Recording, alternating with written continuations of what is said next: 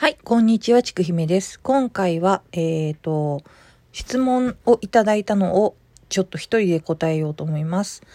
なので、まあ、あの、祈願ラジオの時にも一人ラジオやってたんですけど、そんな感じのノリでやってみたいと思います。えーとですね、質問。ピグさん。ちくひめさんが森田童子の魅力について語るのを聞いてみたいです。ちくひめさんが抱いている森田童子さんの世界観や惹かれたきっかけなどを聞かせていただけたら嬉しいです。っていうことです。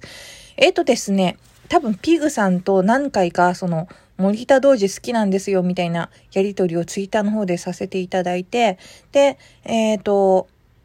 それについてっていうことなんですけど、本当に好きなんですね。で、森田童子さんっていう人についてちょっと、あの、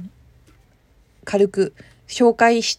ないと多分他の人はわかんないと思うんで、紹介したいと思うんですけど、ちょっと待ってくださいね。えーとですね、もともとは東京の人で、で、で、学園闘争、学園紛争っていうのがあるんですけど、その時に、まあ、若かった19とか20歳とかぐらいだった時に、その友達が学園紛争で亡くなってしまうんですね。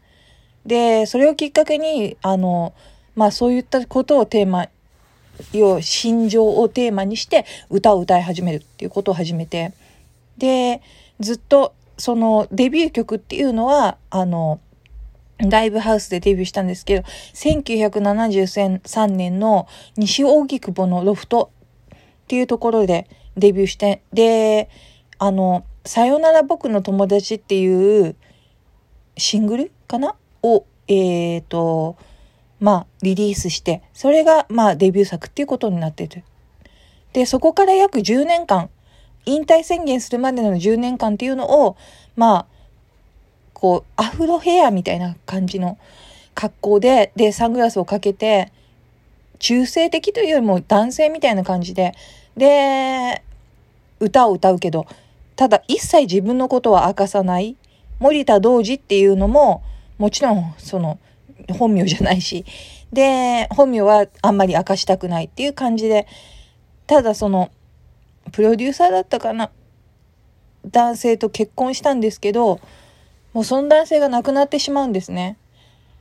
で、そので、あの、旦那さんが亡くなったことで結構精神的に不安定になったりとかして、で、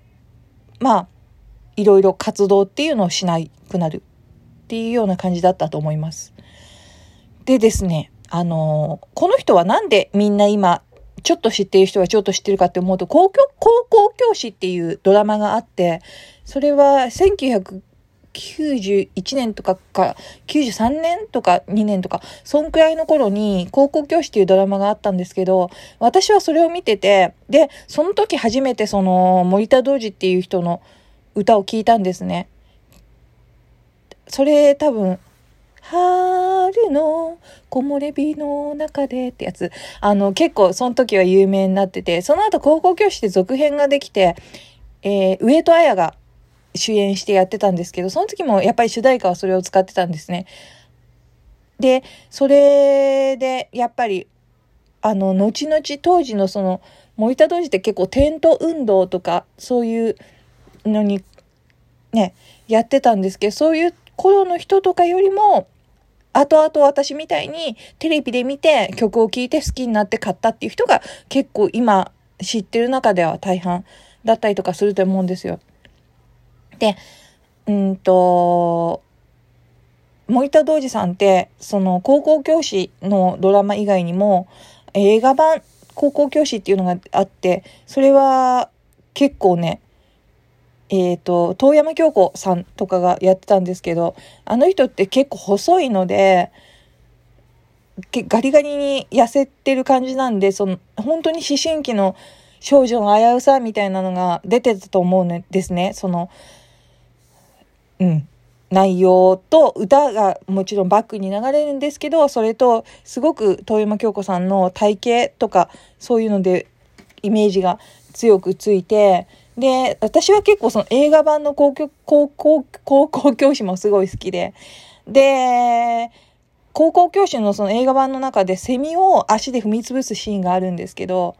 鬱屈した感情の表現としているような感じのイメージで。私はなんかそれを漫画で使った記憶があって自分で。うん。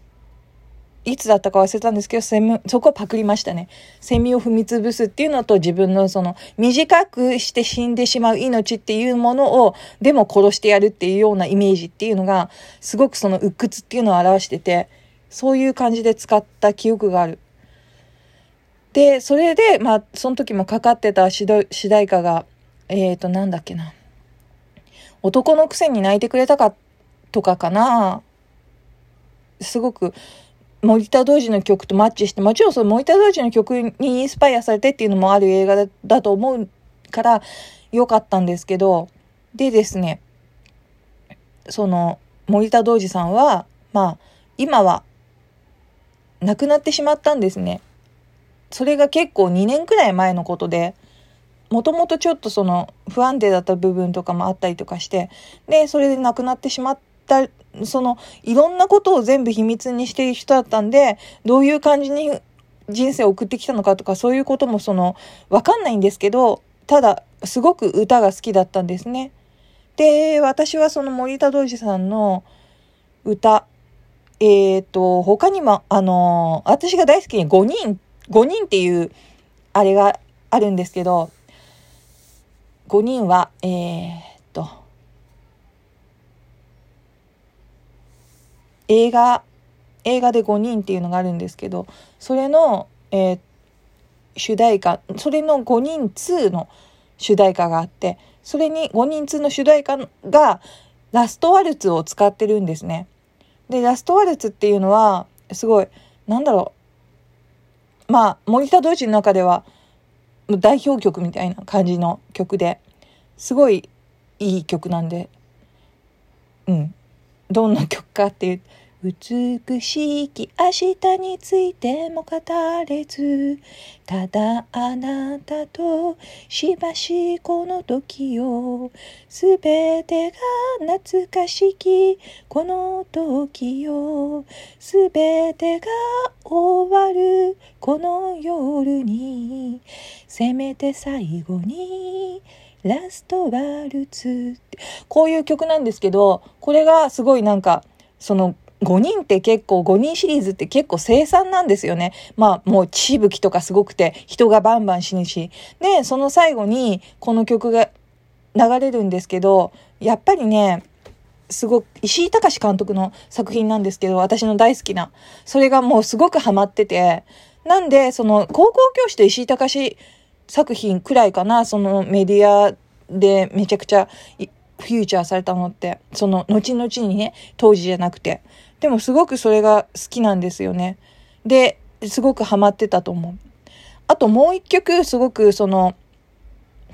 あの、森田童子で好きな曲があるんですけど、それがね、えっとね、ちょっとなんだっけ。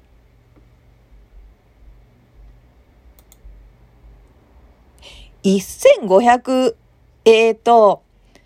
1500、10、1000、15,100、15,101号五、ごめんなさい、すいません。今、あの、数字が読めないっていう病気にかかってて、ちょっとあれなんですけど、五一六八ゼロ時間の夢っていう、これがちょっとね、桁数が読めないんですけど、そういうのがあって、それが結構すごく好きな曲でした。うん。なんで、それは、なんだろう結構その 緊張すんな。まあ、よかったら検索してみてください。まあ、そんな感じで森戸同士の魅力。あとはやっぱり自分がその高校教師見てるときに、まだね、高校生じゃなかったんで、お高校生になったらこんな感じの、結構あの制服って可愛かったんですよ。その、桜井幸子さんがやってた高校教師って。あんな感じの制服を着て、学校とか行くのかなみたいな感じに思ってたりとか、ああいうのを着たいなとか思ったりとかしてて。で、歌もすごくなんかその、春先にね、また、同じような感じで、高校はまだ行ってなかったけど、学校の坂を下って、なんか、ああいう感じで、やっぱり自分ももうちょっとお姉さんになったらああいう感じになるのかな、みたいな風に思ったりして、楽し、楽しそうだったから、なんか、内容はひどいドラマなんですけど、その恋愛っていうよりも、その高校生のお姉さんの生活に憧れてた、みたいなところがあったかな？と思います。そんな感じ、森田童子の魅力について語ってみました。一人で。うん。ありがとうございました。また来世。